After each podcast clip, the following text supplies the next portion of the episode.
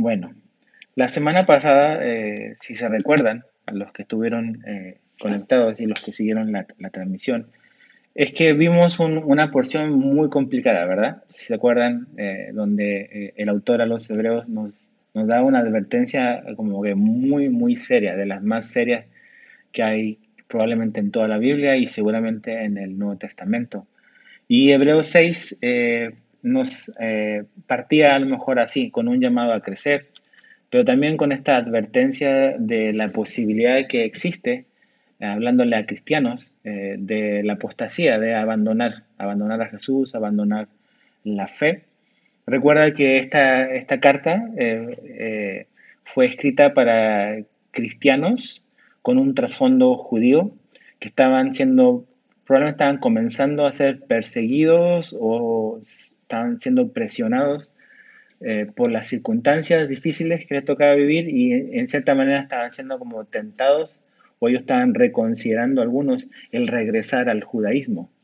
Y es interesante eso, ¿no? De, como que eh, mejor regreso a lo seguro, a lo, a lo que no me mete en problemas, voy a regresar al sistema de sacrificios, al sistema sacerdotal, el Antiguo Testamento y, y vemos que eso no ha cambiado mucho. Hoy en día hay mucha gente que también quiere regresar a esas cosas.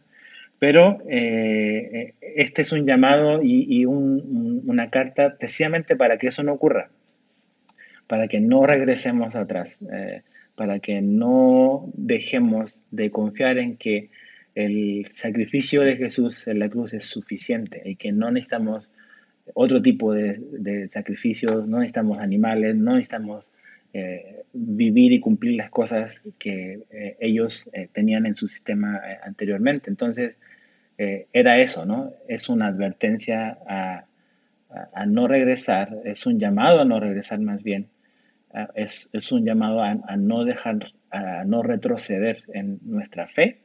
y, pero también, y esta es una de las cosas como asombrosas de la Biblia, es que justamente y junto con esta como seria advertencia que vimos la semana pasada, viene una tremenda seguridad, ¿no? O sea, lo que vamos a ver hoy especialmente eso es, el autor a los hebreos quiere darnos la seguridad también de nuestra salvación. Entonces ves esas dos cosas en la Biblia, como nuestra responsabilidad a permanecer, pero también aquí la seguridad de lo que Jesús hizo por nosotros en la cruz, dándonos una salvación. En, Jesús estamos seguros. Y eso es lo que el autor a los hebreos también quiere recordarles y animarlos. Esta es una carta para animar a personas que están pensando en retroceder. Entonces, él les quiere recordar de que lo que Jesús logró por nosotros en la cruz es algo seguro, es algo confiable. Ahora, si se recuerdan, eh, en el verso 11, eh, el autor tenía un deseo. Eh, él expresaba un deseo que eran básicamente dos cosas. En el verso 11 él, decía que el deseo que él tenía para estos cristianos y obviamente también para nosotros es que ellos mostraran la misma solicitud hasta el final. O sea, que el empeño y el deseo eh, ellos lo mantuviesen, que ellos pudiesen perseverar. Y eso es importante en nuestra eh, vida espiritual, en nuestra carrera de la fe es perseverar hasta el final, es llegar a la meta, no es simplemente comenzar, sino es comenzar, seguir y llegar a la meta. Y eh, ese es el deseo que Él tiene para ellos y es mi deseo también como pastor para tu vida, es que todos podamos llegar a la meta, que todos podamos continuar perseverando en, los caminos de Dios. Eh, e, esta vida cristiana, siempre lo hemos dicho, es, es una maratón, no son 100 metros planos no es una carrera de velocidad de quién llega primero y en un trayecto corto, sino esto es una carrera larga eh, y para eso necesitamos resistencia, necesitamos perseverancia. Y eso es lo que la Biblia siempre nos anima, a perseverar hasta el final. Eh, y no solamente ese era su deseo, sino que el segundo deseo que él tenía era que ellos pudiesen, que estos cristianos, estos hebreos, como indica el libro, pudiesen imitar la fe y la paciencia de ciertas personas. Imitar la fe y la paciencia, decía el verso, el verso 12. Imitar la fe y la paciencia de quién? Él dice de los que heredan las promesas. Entonces, Él nos dice de que necesitamos buscar ejemplos de fe y necesitamos buscar ejemplos de paciencia. Eh, y, tú y yo necesitamos esos ejemplos en nuestra vida. Necesitamos personas, cristianos, que nos inspiren a caminar con Jesús constantemente. Al ver su vida, ver una consistencia, ver una perseverancia, no ver perfección en el sentido de que no hay, no hay momentos donde caen y donde pecan. No está hablando de perfección, sino está hablando de perseverancia, de fe y de paciencia. De que cuando caen, se levantan, piden perdón y continúan. Y así es la vida cristiana y necesitamos esos buenos ejemplos. Mucha gente habla de los malos ejemplos. Siempre dice, no, es que yo conozco a tal cristiano así, acá, que hizo esto. Pues sabes qué, la verdad, por a lo mejor un cristiano que haga eso, yo conozco muchísimos otros que no hacen lo mismo y que realmente son un ejemplo de fe y de paciencia. Entonces, incluso en tu propia vida, tú dices, yo crecí en un hogar donde mi papá y mi mamá hacían esto, donde yo crecí bajo un papá que era eh, golpeador, donde crecí bajo un papá que eh, consumía drogas, que era alcohólico, que golpeaba, que maltrataba a mi mamá. Y, ok, o sea, eso no lo podemos cambiar. Pero ahora que eres cristiano, necesitas buscar otros ejemplos podemos buscar otros ejemplos de fe y de paciencia eh, en la misma congregación donde tú estás o en otros cristianos de otras congregaciones donde puedas ver qué significa y cómo se ve una vida que camina consistentemente con Jesús. Ahora, vinculando eso de los ejemplos de fe y paciencia, el autor a los hebreos aquí nos va a dar un, un ejemplo de de alguien que, caminó con fe y paciencia, y es la vida de Abraham. Entonces, fíjate el verso 13 al, al 15. Dice, porque cuando Dios hizo la promesa a Abraham, no pudo, no pudiendo jurar por otro mayor, juró por sí mismo, diciendo, de cierto te bendeciré con abundancia y te multiplicaré grandemente. Y habiendo esperado con paciencia, esa palabra otra vez, alcanzó la promesa. Dos palabras importantes, promesa y paciencia. Entonces aquí el autor a los hebreos nos, nos pone este ejemplo y trae este ejemplo de la Biblia. Entonces a lo mejor tú dices, yo no sé dónde buscar buenos ejemplos. Pues necesitamos buscar buenos ejemplos en la Biblia. La Biblia está llena de historias de hombres y mujeres que no fueron perfectos. Ah, o sea, este mismo ejemplo, Abraham fue un hombre que, que pecó, que cometió errores, que mintió. Pero eh, su vida fue una vida de, eh, constante donde él fue creciendo en su fe. La fe al inicio de Abraham no fue la misma al final. Obviamente al final su fe es más fuerte, más sólida. La solidez que dan los años de caminar con Dios. Entonces esta historia que el autor de los Hebreos nos pone aquí es precisamente un ejemplo de fe y un ejemplo de paciencia. Y también es un ejemplo donde vemos una promesa. Esta es la idea que él quiere conectar. Es, hay una promesa que Dios da. Él, es el emisor, pero hay un receptor que es el que eh, es el beneficiario de esta promesa. Dios dice y hace estas cosas y, el que la recibe también implica algo en su vida. Ahora, ¿cuál fue la promesa que Dios le dio a Abraham? Para eso, eh, si tienes tu Biblia ahí contigo, puedes acompañarme a Génesis capítulo 12, verso 1 al 3. Génesis 12, 1 al 3. Eh, y si eres de los que toman notas, sería bueno que eh, registraras este versículo, Génesis 12, 1 al 3. Yo voy a, voy a leerte de la NTV, de la nueva traducción viviente, y dice así. El Señor le había dicho a Abraham, deja tu patria y a tus parientes y a la familia de tu padre, y vete a la tierra que yo te mostraré. Haré de ti una gran nación. Ahí va a empezar la promesa. Haré de ti una gran nación. Te bendeciré y te haré famoso. La NBI dice, y haré famoso tu nombre. Dice, y serás una bendición para otros. Bendeciré a quienes te bendigan y maldeciré a quienes te traten con desprecio. Todas las familias de la tierra serán bendecidas por medio de ti. Y ahí está la promesa, la promesa que Dios le da a Abraham. Básicamente eh, hay un llamado, es dejar atrás su familia, su tierra, pero hay una promesa que Dios le da y es que eh, Él va a ser de Él una gran nación y que va a bendecirlo y su nombre va a ser muy, muy eh, conocido. Y que a través de Él, él Dios va a bendecir a toda la tierra. Entonces las implicaciones de esta promesa eh, abarcan toda la tierra. Ahora, la promesa era que este hombre, aquí en Génesis 2, es un hombre que tiene una esposa, y es un hombre mayor, eh, pero no tiene hijo. Entonces, es una promesa que Dios le da a un hombre sin hijo, donde Él le dice de que de Él saldrá una nación y que a través de esa nación va a venir el Salvador. Básicamente esa es la promesa, que a través de Abraham, de su descendencia, toda la tierra va a ser bendecida. Ahora, algo muy importante de esta promesa que Dios le da a Abraham es que cuando Abraham recibió esta promesa, él tenía 75 años. O sea, esto es importante porque eh, Abraham no solamente es un ejemplo de fe, sino que también es un ejemplo de qué? De paciencia. Entonces, Abraham recibió esta promesa cuando él tenía 75 años. Ahora, eh, fe y paciencia. Eh, cuando Dios nos promete cosas, nosotros las queremos enseguida. Queremos que, todo, incluso lo que, lo que Dios nos dice que nos va a dar, a muchos nos encantaría que ya fuese una realidad, que, que, todo lo pudiésemos tener de una vez. A nadie, si somos sinceros, nos gusta esperar. Eh, eso es una de las cosas más, más difíciles eh, que, que me pueden pedir, ¿no? A mí al menos, es esperar. Y Dios me ha hecho esperar muchas cosas en mi vida. Entonces, Abraham es fe y es paciencia.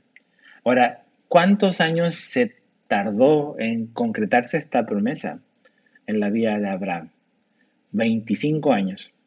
Cuando Abraham recibió esta promesa, él tenía 75 y cuando finalmente la promesa, o parte de la promesa, ni siquiera toda, parte de la promesa se concretó, Abraham tenía 100 años. O sea, cuando Isaac nació, eh, Abraham tenía 100 años. Entonces, imagínate eso. Él esperó 25 años para que una promesa se cumpliera. Y él esperó esos 25 años con fe. Obviamente no con una fe perfecta, eh, pero él, él confió en lo que Dios le dijo. Él creyó en lo que Dios le dijo. Dios se lo repitió a lo largo de esos años un par de veces. Eh, pero ahí vemos lo que significa eh, esperar, ¿no? Entonces, ¿qué necesitó Abraham para, eh, o más bien, qué vemos en Abraham durante esta promesa que Dios le da? O sea, ¿qué es lo que había en él? Dos cosas, había fe, que quiere decir confianza, o sea, Abraham le creyó a Dios y confió en él, que Dios era capaz de cumplir lo que él había prometido. Esa es confianza, es confiar, esa es fe, es confiar en que Dios es capaz y hará lo que él dijo que él iba a hacer. Pero eso va acompañado con algo más que es paciencia, que tiene que ver con perseverar, con mantenerte en un estado de, fe, mantenerte en un estado de confianza. Y, eso implica días, meses, años, ¿no? Entonces, tú y yo ya que esto necesitamos aplicarlo a nuestra vida, debemos de abordar las promesas de Dios de la misma manera en que Abraham lo abordó. Porque esto es, o sea, el autor de los hebreos le está hablando de Abraham, pero se lo está aplicando y lo está enseñando a estos cristianos del primer siglo. Y también, por lo tanto, a nosotros, los cristianos del 2020. Las promesas de Dios, que son ciertas, las creemos, pero también necesitamos esperar y necesitamos perseverar, ser pacientes. Entonces, así abordamos las promesas de Dios, con fe, pero también con paciencia. Dios nos ha prometido muchísimas cosas. No todas ellas quizás las estamos experimentando plenamente. Finalmente, Abraham solo alcanzó a ver a Isaac, pero Abraham no vio eh, cómo a través de Isaac toda la tierra iba a ser bendecida. ¿Te das cuenta de eso? O sea, ese aspecto de la promesa Abraham no lo alcanzó a ver. Pero ¿qué es lo que, lo que vio? O sea, Abraham no vio todo el cumplimiento de la promesa, solo vio el hijo que Dios le dio. Ahora, y lo recibió, ¿no? Ahora, tú y yo, eh, o sea, Abraham vio al hijo que Dios le dio y confió en que Dios haría cargo del resto, básicamente. Tú y yo hemos recibido el hijo de Dios y confiamos y necesitamos confiar en que Dios se encargará del resto y lo dará cuando Él lo considere oportuno. Él nos ha dado el Hijo, nos ha dado la salvación y a través de Jesús nos ha dado acceso a un montón de cosas, a muchísimas cosas que, que somos beneficiarios simplemente por haber puesto nuestra fe en Jesucristo. Pero hay muchas cosas que no entendemos, a lo mejor hay muchas cosas que decimos, todavía no, no logro como que captar o no logro como a, eh, tener todo o, o, todavía, híjole, o sea, creo que voy a ir al cielo, pero todavía no estoy ahí. estamos pasando por un tiempo donde, al menos en mí, eh, en esta cuarentena y en esta crisis mundial de salud, eh, como que es un poco de abono para el anhelo que tenemos todos de un día estar en casa, estar en el cielo. Todavía no estamos ahí, todavía la promesa de, la vida eterna con Jesús en el cielo no se ha concretado, ¿ves? Pero la creemos, pero también necesitamos esperar. Y en estos tiempos donde el mundo está en caos, necesitamos seguir siendo perseverantes, necesitamos seguir esperando que esa es una realidad que un día sí vamos a ver. Todavía no lo alcanzamos, pero un día sí la vamos a ver. Necesitamos imitar, como dice aquí, la fe y la paciencia de Abraham. Ahora, algo muy, muy importante es que eh, Pablo a los romanos, en Romanos 8, 32, Romanos 8, 32, Pablo dice lo siguiente. Dice, si Dios no se guardó ni a su propio Hijo, sino que lo entregó por todos nosotros, ¿no nos dará también todo lo demás? Entonces, Abraham recibió a un hijo de parte de Dios. Y él confió en que Dios le daría todo lo demás. No lo alcanzó a ver todo en su, en su vida, pero confió en eso. Nosotros también, Dios nos ha dado a, a un hijo, a su hijo. Si Él nos dio a su hijo, ¿por qué debemos de dudar que no nos va a dar todo lo demás también? Si nos dio lo más valioso, nos dio a su único hijo. Entonces, ¿qué tenemos que hacer? Perseverar, continuar caminando con consistencia, cada día con Dios. Y cuando caemos, cuando pecamos, cuando tropezamos, pedimos perdón. Nos arrepentimos, pedimos perdón y le continuamos y le seguimos. Lo que Juan dice en 1 Juan 1.9, que Dios es fiel y justo para perdonarnos y limpiarnos de todos nuestros pecados. Entonces, la vida del cristiano no está exenta de caídas y tropezones, pero un cristiano se levanta y continúa porque sabe de que si él se arrepiente y él, él eh, busca el perdón de Dios, Dios está dispuesto a darlo cuando nos arrepentimos genuinamente. Entonces, ahora, ¿las promesas de Dios son, son confiables o no son confiables? Esa es la pregunta. Ahora, fíjate el verso 16 al 18. Vamos a leer del verso 16 a la primera parte del verso 18 y dice así. Dice, porque los hombres eh, ciertamente juran por uno mayor, para ellos y para, eh, perdón, dice, juran por uno mayor que ellos, y para ellos el fin de toda controversia es el juramento para confirmación. Por lo cual, queriendo Dios mostrar más abundantemente a los herederos de la promesa la inmutabilidad de su consejo, interpuso juramento para que por dos cosas inmutables en las cuales es imposible que Dios mienta, tengamos un fortísimo consuelo. Hasta ahí primeramente. Entonces aquí el autor de los Hebreos dice algo bien importante, es que eh, Dios eh, hace promesas, pero aquí vemos que Dios hizo un juramento. Dios juró. ¿Por qué podemos confiar en que eh, Dios es, es fiel? ¿Por qué podemos esperar con confianza? ¿Por qué podemos tener fe y paciencia? Porque Dios es confiable, porque Dios eh, nos dio su palabra y Dios no solamente nos dio su palabra, que era suficiente, sino que aquí dice que Dios juró. E, es interesante como el diccionario, busqué una definición de, de juramento y el diccionario en el que busqué dice, da esta definición de juramento. Un juramento es una promesa solemne poniendo alguna persona o cosa superior como testigo. Otra vez, un juramento es una promesa solemne poniendo, alguna, poniendo a alguna persona o cosa superior como testigo. Y un juramento conlleva una obligación. De hecho, si te fijas en el verso 16, eh, la segunda parte del verso 16 dice, y para ellos el fin de toda controversia es el juramento para confirmación. O sea, un juramento implica una, una obligación. Y si hay un juramento de por medio, significa que es como un contrato, que no se puede romper, que no se puede evadir, que lo que está ahí se va a tener que hacer y se va a hacer. Entonces, ahora esto es muy, muy importante. La palabra de Dios, solo la palabra de Dios es confiable. Dios no necesita jurar. Por eso Él dice que la gente, que los hombres juran por algo superior, ¿verdad? Uno dice, no, te lo juro por mi mamacita.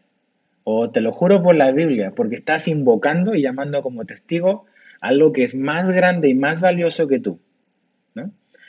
Dios no, no hay nada más grande y más valioso que Él. Entonces, por eso dice que él, él no puede jurar por alguien más porque no hay nadie más grande y más valioso que Él. Pero dice que Él juró por su propio nombre, que por sí mismo. Dios no necesitaba hacer eso porque su palabra es suficiente. Pero lo que esto significa es que tenemos una doble certeza, una doble seguridad. Que no solamente Dios es confiable porque Él no miente, como dice más abajo, sino que también porque Él agregó un juramento. O sea, ¿qué quiere decir eso? Que lo que Dios dice, Dios lo hace. Que lo que Dios ha prometido, Él lo va a cumplir. Porque su palabra no miente y porque aparte Él hizo un juramento en que Él se compromete a lo que Él prometió, lo va a cumplir. Entonces, por eso tú y yo, por eso Abraham puede confiar y puede esperar.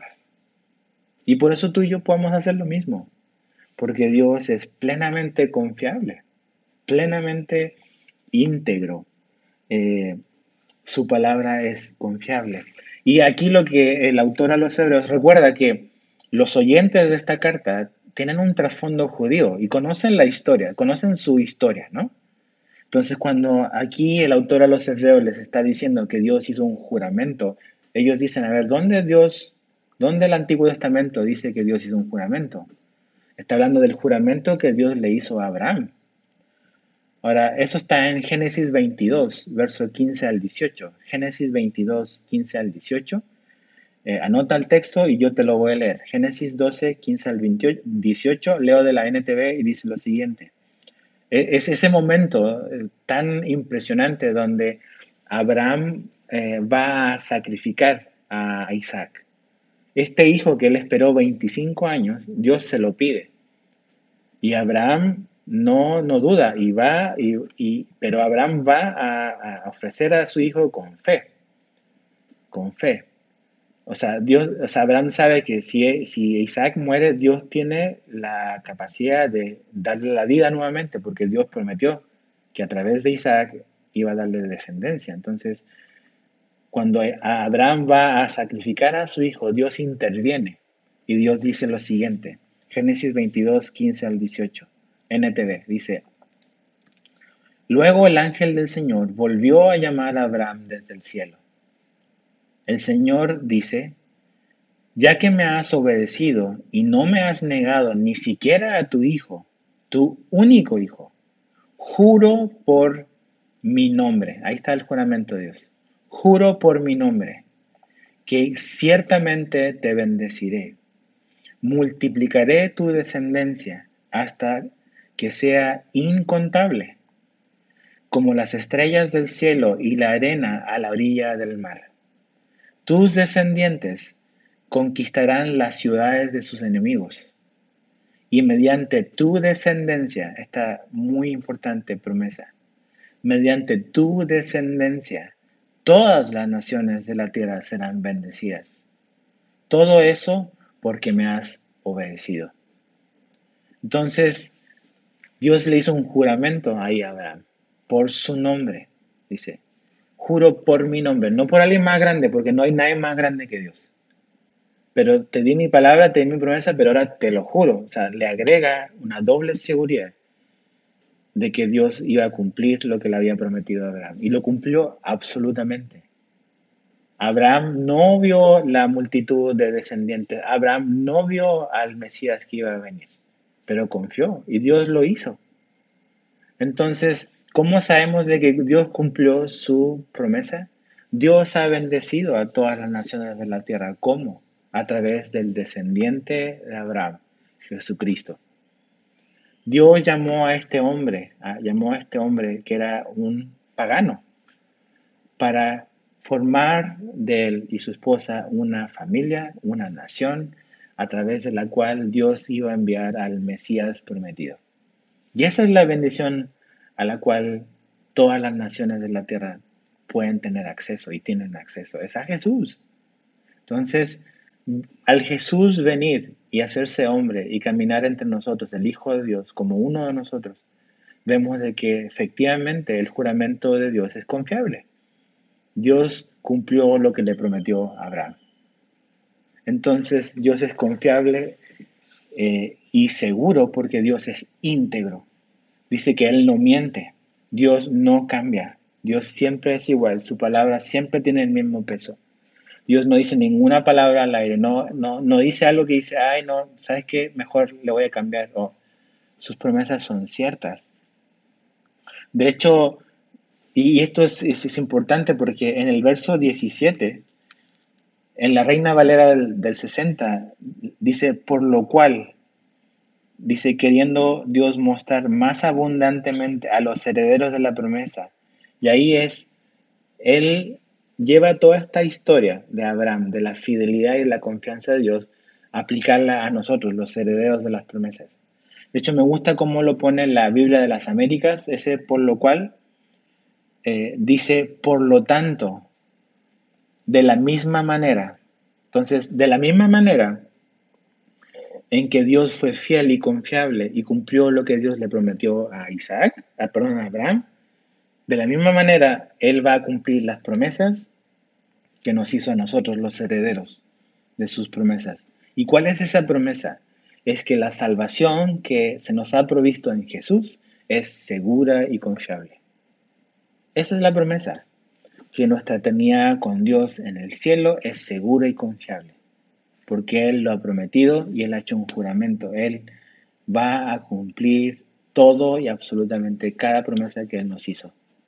Y, y, no necesitamos eso en estos tiempos donde realmente como que estamos como que faltos de esperanza. Necesitamos recordar las promesas de Dios, necesitamos recordar el privilegio de la salvación, necesitamos recordar que esta vida es pasajera y temporal y que nuestra eternidad está segura en el cielo con Dios, con Jesús. Es, es fácil como que paniquearnos y como que estresarnos y, y, estar en ansiedad. Yo estaba así. Y no lo digo como para como apuntarte con el dedo, o sea, estoy hablando de, de mi propia vida.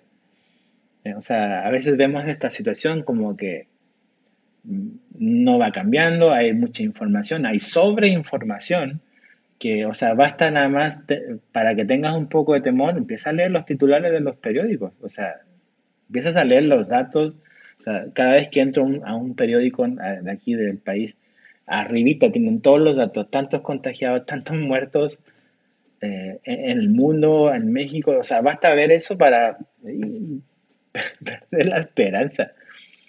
Entonces necesitamos silenciar y bajar el volumen a las noticias de este mundo y necesitamos subir el volumen a las noticias, a las buenas noticias de Dios.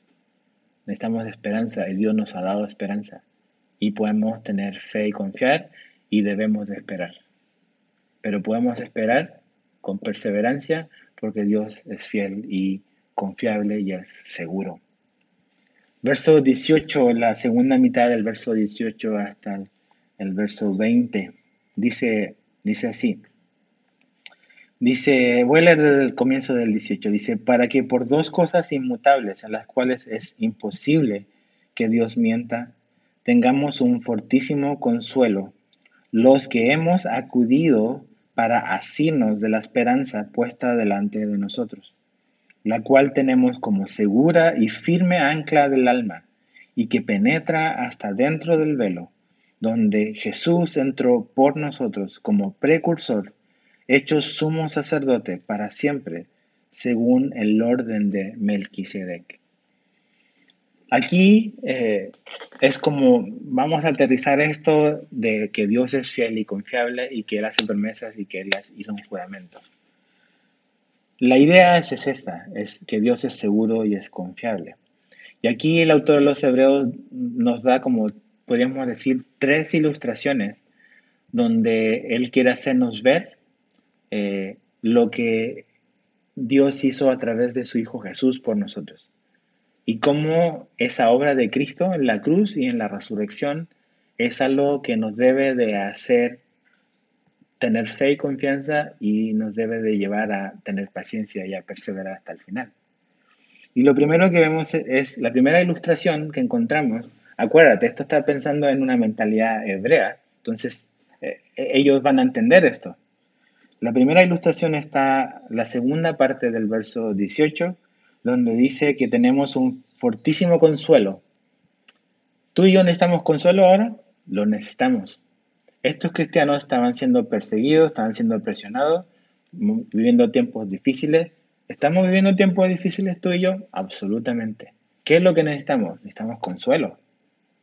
Y la Biblia está para consolarnos también. Hace muchísimas otras cosas, pero también la Biblia nos da consuelo.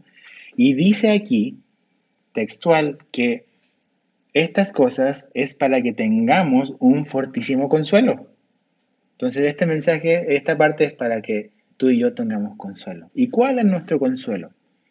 ¿Cuál es la ilustración que aquí Hebreos da? Dice, en la que hemos acudido para asirnos de la esperanza puesta delante de nosotros. Esa palabra o esa, pequeña frase los que hemos acudido para asirnos. Dices, a lo mejor no, no, no te llama mucho la atención, pero eh, eh, como que la idea en el original es, más clara y es muy importante. De hecho, me gusta cómo la pone la Biblia de las Américas. Esa parte donde dice, hemos acudido para asirnos, como lo dice la Reina Valera, la Biblia de las Américas lo pone de esta forma. Dice, hemos huido para refugiarnos. Hemos huido para refugiarnos. Entonces podríamos decirle, decir así, o sea, tenemos un fortísimo consuelo a los que hemos huido para refugiarnos. Entonces, ¿cuál es la ilustración? ¿Por qué esto resuena en la mente de un cristiano con un trasfondo hebreo o judío? Es que en el Antiguo Testamento estaban estas eh, ciudades de refugio. Si eres, si llevas con nosotros un par de años en la iglesia, te recordarás de que los miércoles, hace, varios meses o un par de años atrás, estudiamos eh, el Pentateuco, estudiamos los primeros cinco libros de la Biblia. Y ahí en, eh, puedes anotarlo si tienes una pluma ahí, números 36, números capítulo 36, Deuteronomio capítulo 4 y Deuteronomio 4 y Josué capítulo 20. En esos, en esos textos se nos menciona y aparecen estas ciudades de refugio. Y es, y es un concepto y algo que Dios proveyó muy interesante. Eran, estas ciudades de refugio eran seis. Y estas seis ciudades de refugio estaban distribuidas eh, a lo largo y a lo ancho de, podríamos decir, de, todo Israel. ¿Y, qué, ¿Y para qué eran esas ciudades de refugio?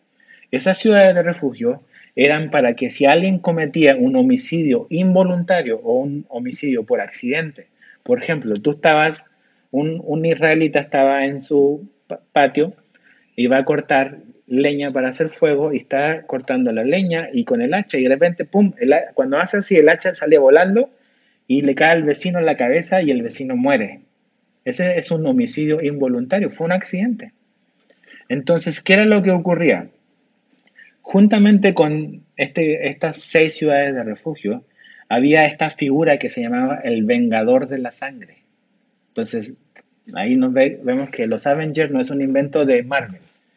Los Vengadores era algo que aparece en el Antiguo Testamento y la figura es el Vengador de la Sangre, que básicamente era que un miembro de la familia eh, hacía justicia eh, de un familiar que había muerto. Entonces, si tú eh, matabas por accidente a, alguien, tú tenías que tener cuidado del vengador de la sangre, que era eh, un miembro de esa familia que te iba a perseguir y iba a hacer justicia y te podía matar. Pero Dios proveyó y la ley proveyó de estas seis ciudades de refugio donde tú tenías que correr y huir ahí mientras tu caso se resolvía, donde tú podías a lo mejor explicar lo que pasó, que no fue intencional y que no fue voluntario, sino que fue un accidente, pero para que el vengador de la sangre no te alcanzara y no te matara y te hiciera justicia con sus propias manos, tú podías ir y refugiarte en una de estas seis ciudades de refugio. Ok, entonces dice aquí que hemos huido, y esa palabra es importante, hemos huido para refugiarnos. O como dice la, la Reina Valera, hemos acudido para asirnos. ¿Qué tiene que ver eso con Jesús? Es que eso es lo que hemos hecho. Y esto es importante. No huimos de Jesús, sino que huimos hacia Jesús. ¿Sí, sí ves la diferencia? Hay mucha gente huyendo de Dios, huyendo de Jesús. Pero el arrepentimiento es huimos no de Jesús, sino huimos hacia Jesús, a refugiarnos en Jesús, a escondernos en Él, a escondernos del vengador de la sangre, porque sí somos culpables. Lo que hayas hecho con intención o sin intención, somos culpables. Entonces, Jesús es esta ciudad de refugio para nosotros. Eso es lo que nos está diciendo el autor a los hebreos. Nuestra salvación estará y está segura únicamente si tú y yo nos refugiamos y nos mantenemos refugiados en Jesús. Él es la ciudad donde nos refugiamos. Jesús es la ciudad donde nos refugiamos. En Él estamos seguros. Entonces, eso es lo que necesitamos el consuelo que necesitamos hoy, 10 de mayo del 2020. Es que estamos seguros en Jesús. Ahora, no estoy diciendo que seguro implica que no nos van a pasar, que no nos vamos a enfermar. Esta seguridad no está hablando de, de salud, no está hablando necesariamente de economía, está hablando de nuestra seguridad eterna, de, nuestra salvación. Y la única manera en que tú y yo podamos estar seguros y mantenernos en un, punto de salvación es únicamente en Jesús y si permanecemos ahí. O sea, si este hombre, si esta persona que había accidentalmente eh, asesinado a alguien salía de esa ciudad por alguna idea, decía, no, ya, ya pasó tiempo, a lo mejor, pero si salía, el vengador de sangre lo iba a agarrar y lo iba a matar.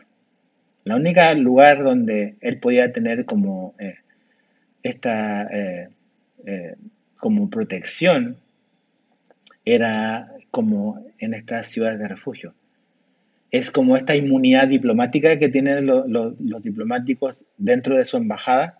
O sea, nadie puede entrar ahí a una embajada, no importa en qué país esté, porque eso es territorio del otro país y nadie puede entrar ahí. Así también nosotros. Jesús es, está con nosotros y eh, cuando nosotros estamos en Él, estamos seguros y protegidos.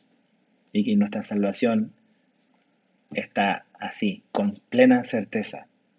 La segunda cosa, la segunda ilustración está en el verso 19. Dice, la cual tenemos como segura y firme ancla del alma. Quizás un versículo muy conocido para algunos, a lo mejor lo hemos visto en algún póster, algún recuadro, a lo mejor lo tienes en tu casa. Pero esta ilustración de una segura y firme ancla del alma. La segunda ilustración habla de un ancla. ¿Qué es lo que hace un ancla? Un ancla le da estabilidad y seguridad a un barco. Eso es lo que hace un ancla. Le da estabilidad y seguridad a un barco. En el mundo antiguo las anclas de los barcos eh, impedían que los barcos naufragaran o que chocaran en contra de las rocas. E, evitaban naufragios. Eso es lo que da, hace un ancla para, un barco. Ahora, lo que un ancla representa para un barco, eh, la esperanza en Jesús para salvación representa para nuestra alma. Eso es lo que está diciendo, que lo que un ancla representa para un barco, la esperanza en Jesús para nuestra salvación representa para nuestra alma. Y dice que esta ancla es segura y firme. Esta salvación es segura y está firme. ¿Por qué está segura y está firme? ¿Qué quiere decir que está segura? La idea indica o implica que no se desliza, que, esta salvación no está tan segura que, que, es algo que no nos va a llevar a deslizarnos, a movernos de aquí para allá. A veces cuando hay la marea está fuerte, eh, a lo mejor te puedes mover, pero un barco que está bien anclado no, no va a andar de un lado para otro. Está firme, hay algo que lo tiene ahí en, ese, en esa posición. Y, y, no deslizarse. Y cuando habla de firmeza, de que es algo que está firme, está diciendo que es fiable, que es confiable. Eso quiere decir firme, que es algo confiable. ¿Y por qué nuestra salvación es segura y es firme? Porque la salvación que Dios nos ha dado está anclada al trono de Dios. Fíjate lo que dice el verso 19. Está hablando, todo este contexto está hablando de la salvación. El, capítulo 6 es la salvación a través de Jesucristo, no a través de un sacrificio, un animal, no a través de los sacerdotes que habían, no, a través de Jesucristo, el perfecto y alto sumo sacerdote. No, no, no de circuncisión, no, no esas cosas que ellos estaban siendo tentados a regresar. Y hay gente que hoy le fascina eso, eh, piensa que eso es, más espiritual. No, eso es retroceder. Eso es lo que el autor de los hebreos no quiere que hagan estos cristianos, que retrocedan al sistema antiguo. Entonces, la salvación en, Jesús es el único lugar en el cual tú vas a estar seguro. Si tú piensas de que Jesús más algo más, que Jesús más circuncisión, que Jesús más guardar la ley, te saliste de Jesús y no estás en un lugar seguro. No estás en ese punto donde Dios te, va a proteger y la salvación es segura. Entonces dice, verso 19, la cual tenemos como segura y firme ancla del alma. Y fíjate, ¿por qué es segura y firme? Y que penetra hasta dentro del velo. El velo era esto que separaba el lugar santo del lugar santísimo. El lugar santísimo era el lugar donde el sumo sacerdote en el Antiguo Testamento entraba una vez al año y entraba solo, donde él, veía la gloria de Dios en ese espacio reducido. Entonces, eso lo hacía el sacerdote, el sumo sacerdote, solamente una vez al año y solo él podía entrar. Pero cuando Jesús murió, el velo del templo se rasgó. Y esa es la invitación que Dios nos da, que podemos acceder a Él. Pero esta salvación dice que penetra el velo y que está anclada en el trono de Dios, o sea, llega hasta más allá, hasta la presencia misma de Dios. Cuando tú estás en un barco, por ejemplo, y echas el ancla, tú nada más ves la cadenita a lo mejor, pero no ves hasta dónde llega el ancla. Lo mismo pasa con, esto, o sea, tú no, yo, no, solo, yo no, no veo a Jesús, tú y yo no lo vemos como no vemos, no, no pudiésemos ver el ancla necesariamente. Pero ahí donde está anclado, eso es lo que nos da seguridad. Que, que eh, nuestra salvación está firme porque tiene que ver con Dios y donde Él está, y no con nuestras circunstancias y nuestro presente. Penetró, dice, hasta dentro del velo. La seguridad no la encontramos en este mundo turbulento, sino en la seguridad y en la estabilidad del cielo. O sea, si vemos este mundo, este mundo ahora está así totalmente fuera de control. La economía, o sea, el tipo de cambio, el dólar está por las nubes, las bolsas están, o sea, el precio del, del, eh, petróleo, o sea, es un mundo turbulento e inestable. ¿Te imaginas que nuestra salvación dependiese de cómo está este mundo? O sea, si tú andas buscando seguridad eterna, lo peor que puedes hacer y lo peor que yo puedo hacer es tratar de agarrarme de este mundo, porque este mundo ya vimos que no es estable y no es seguro. Entonces Dios quiere consolarnos y Dios quiere consolarte dándote una esperanza segura y firme. ¿Y por qué está firme? Porque lo que Dios hizo llegó hasta el trono de Dios y ahí estamos anclados. El trono de Dios es inamovible, es eterno, es seguro, y por eso tú y yo también podemos experimentar seguridad. Y por eso tú y yo podemos tener confianza Y por eso somos llamados a perseverar, a tener paciencia. La seguridad del cielo. En el cielo Dios no está estresado. No mira la tierra y dice, ¿qué voy a hacer? ¿Cómo le vamos a hacer Jesús? ¿No? O sea, Dios, el trono de Dios está firme. ¿Y porque Él está firme? Porque Él no cambia, porque Él no miente. Nuestra salvación también está segura. Entonces, piensa en eso. ¿Dónde tienes puesta tu seguridad hoy? ¿En qué? ¿O en qué lugar? ¿No? O sea, eh, el barco se está moviendo, ¿ok? Hay oleaje, pero ¿dónde estás anclado? ¿En qué lugar? ¿En tu salud? ¿Queremos buena salud? Claro que sí, todos queremos tener buena salud. No estoy diciendo que anhelar buena salud sea malo, pero no siempre va a ser una realidad. A lo mejor tu ancla está anclada en tu seguridad económica y a lo mejor ahora pues no hay seguridad económica, no hay seguridad laboral. Vienen tiempos, saliendo de esta crisis de salud, vienen tiempos complicadísimos en la economía. Entonces, si tu seguridad está puesta en que en, el trabajo, o sea, tu bote va a andar mar adentro sin ningún lugar donde agarrarse. Pero si ponemos nuestra fe en Jesús, tenemos un ancla que penetra hasta el cielo. Y el cielo es inamovible. El cielo gobierna, como dice Daniel. Ahora, la última ilustración y la última cosa con la cual Dios quiere darnos consuelo, la encontramos en el verso 20. Y dice así, donde Jesús eh, entró. ¿Dónde entró Jesús? Lo que dice el verso 19, dentro del velo, o sea, a la presencia misma de Dios. Jesús está delante de su Padre. Entonces, donde Jesús entró por nosotros, como esa palabra subrayala, precursor, hecho sumo sacerdote para siempre, según el orden de Melquisedec. Y aquí está la tercera ilustración. Un precursor, ese es el ejemplo que Hebreos usa, un precursor. Un precursor es alguien que llega antes que otro. Eso es lo que quiere decir precursor. Es alguien que llega antes. Y aquí está diciendo que Jesús es nuestro precursor. ¿Qué implica eso? Que Jesús llega antes. ¿Y qué va a implicar eso también? En que nosotros vamos a llegar después. ¿Por qué Jesús? No, no por qué, sino porque Jesús llegó a la presencia de Dios y porque Jesús está delante del Padre, tú y yo vamos a también llegar ahí. Eso quiere decir precursor, alguien que llega antes. Entonces, Él está ahí, Él ya está ahí. Pero al ser Él nuestro precursor, significa que nosotros también un día vamos a llegar ahí. Él nos va a llevar ahí.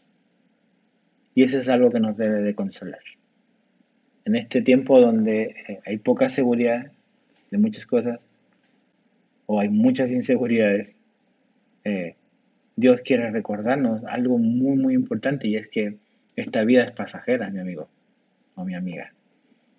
Esta vida es pasajera, todo lo que tú tienes, todo lo que yo tengo, un día se va a ir. En este mundo entramos sin nada y, y sin nada nos vamos. Lo único que nos podemos llevar es realmente es la fe, la fe en Jesús. Lo que tú y yo decíamos a este lado de la eternidad va a determinar nuestro destino al otro lado de la eternidad. Por un lado, si tú rechazas a Jesús y su invitación a la salvación mediante la fe y el arrepentimiento, es una eternidad en condenación en el infierno. Dios no quiere eso para ti, pero Dios te da la capacidad de decidir Ahora, si tú aceptas su invitación de venir a Jesús como el único medio, la única persona que realmente te puede dar la salvación y la vida eterna, y vienes en fe y te arrepientes de tus pecados, Dios quiere darte esta certeza, que un día tú y yo estaremos con Él en el cielo por siempre. Él es nuestro precursor. Él llegó ahí antes, pero nosotros le seguiremos. ¿Qué debe de ocurrir para que eso sea una realidad? Paciencia. Todavía no estamos ahí. Todavía no estamos en el hogar. Vamos rumbo al hogar. ¿Cuánto tiempo falta para eso? No sé. Yo creo que Jesús regresa pronto. Pero el tiempo que Él decida aún esperar y retrasar su venida para salvar a más, tú y yo necesitamos caminar con paciencia, pero vamos rumbo a casa, vamos rumbo al hogar, porque Él está ahí, nosotros también estaremos ahí. Mira lo que Jesús, y con esto termino, mira lo que Jesús le, le dijo a sus discípulos la noche antes de morir. En el Evangelio de Juan, capítulo 14, verso 1 al 4. Juan 14, 1 al 4 de la NTV dice así. No dejen que el corazón se les llene de angustia. ¿Estás así a lo mejor con angustia, con tristeza? ¿Esta situación te tiene triste lo que está pasando? A mí sí a veces me gana la tristeza ver que sé que hay personas que están sufriendo, ¿no? Entonces, pero Jesús dice aquí, no dejen que el corazón se les llene de angustia. ¿Qué tenemos que hacer? Confíen en Dios y confíen también en mí, dice Jesús. Confiamos en el Padre, confiamos en el Hijo. Dice, en el hogar de mi Padre hay lugar más que suficiente. Si no fuera así, ¿acaso les habría dicho que voy a prepararles un lugar? Cuando todo esté listo, volveré para llevarlos, para que siempre estén conmigo donde yo estoy. Y ustedes conocen el camino que lleva a donde voy. Esa es la promesa, eso es lo que Hebreo nos dice. Jesús es nuestro precursor. Él ya llegó ahí y Él está preparando lugar para nosotros. Y Él va a venir por nosotros para llevarnos, para estar donde Él está. ¿Cómo sabemos que tú y yo vamos a llegar ahí? Porque Jesús llegó primero. Y como Él dice que Él llegó primero, nosotros también le vamos a seguir. Jesús abrió el camino para ti y para mí. Entonces, la pregunta para ti es lo que dice Juan 14:4, el último versículo que leí. Dice, y ustedes conocen el camino que lleva a donde voy. Yo conozco el camino que lleva al cielo, y el camino es Jesús. La fe en Jesús. ¿Lo conoces tú? A lo mejor estás desorientado, no sabes cuál es el camino, cómo se llega al cielo.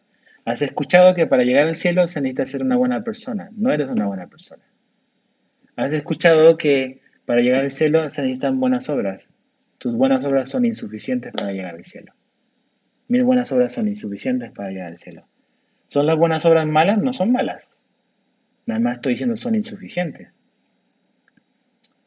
¿Por qué? Porque tú y yo hemos fallado, hemos, hemos pecado, hemos mentido, hemos robado, hemos Hemos pecado, no hemos vivido, no hemos cumplido la ley de Dios. ¿Cuál es la solución? ¿Cuál es el camino que necesitamos conocer para llegar donde está Jesús, donde está Dios? Es Jesús es el camino. Si tú sigues leyendo Juan 14 después del 4, te dicen los discípulos, o sea, ¿cuál es el camino? ¿Dónde? ¿No? Y Jesús dice, yo soy el camino, la verdad y la vida. Nadie viene al Padre si no es por medio de mí. Entonces, mi amigo, si tú eres una persona que a lo mejor está ahí sentado mirando junto a alguien que viene a Calvary, o a lo mejor alguien te compartió la liga o link o la transmisión, y si tú no eres una persona que tiene la certeza de llegar al cielo, aquí está lo que necesitas saber. Jesús quiere ser tu precursor. Jesús quiere ser un ancla firme para tu alma. Jesús quiere ser esa ciudad de refugio para ti. Para que tengas la certeza de la salvación de que si tú mueres hoy, porque la muerte es nada más algo de tiempo, algún día todos partiremos, pero Dios quiere darte la seguridad y el consuelo de la vida eterna solamente disponible a través de Él. Si tú en tu corazón reconoces tu condición, le pides perdón a Dios y le pides que Jesús entre a tu vida y que sea el Salvador y el Señor de tu vida, Jesús lo va a hacer. Entonces vamos a orar. Eh, Necesitamos pensar en estas tres cosas. Jesús nuestro refugio, Jesús nuestra ancla, Jesús nuestro precursor.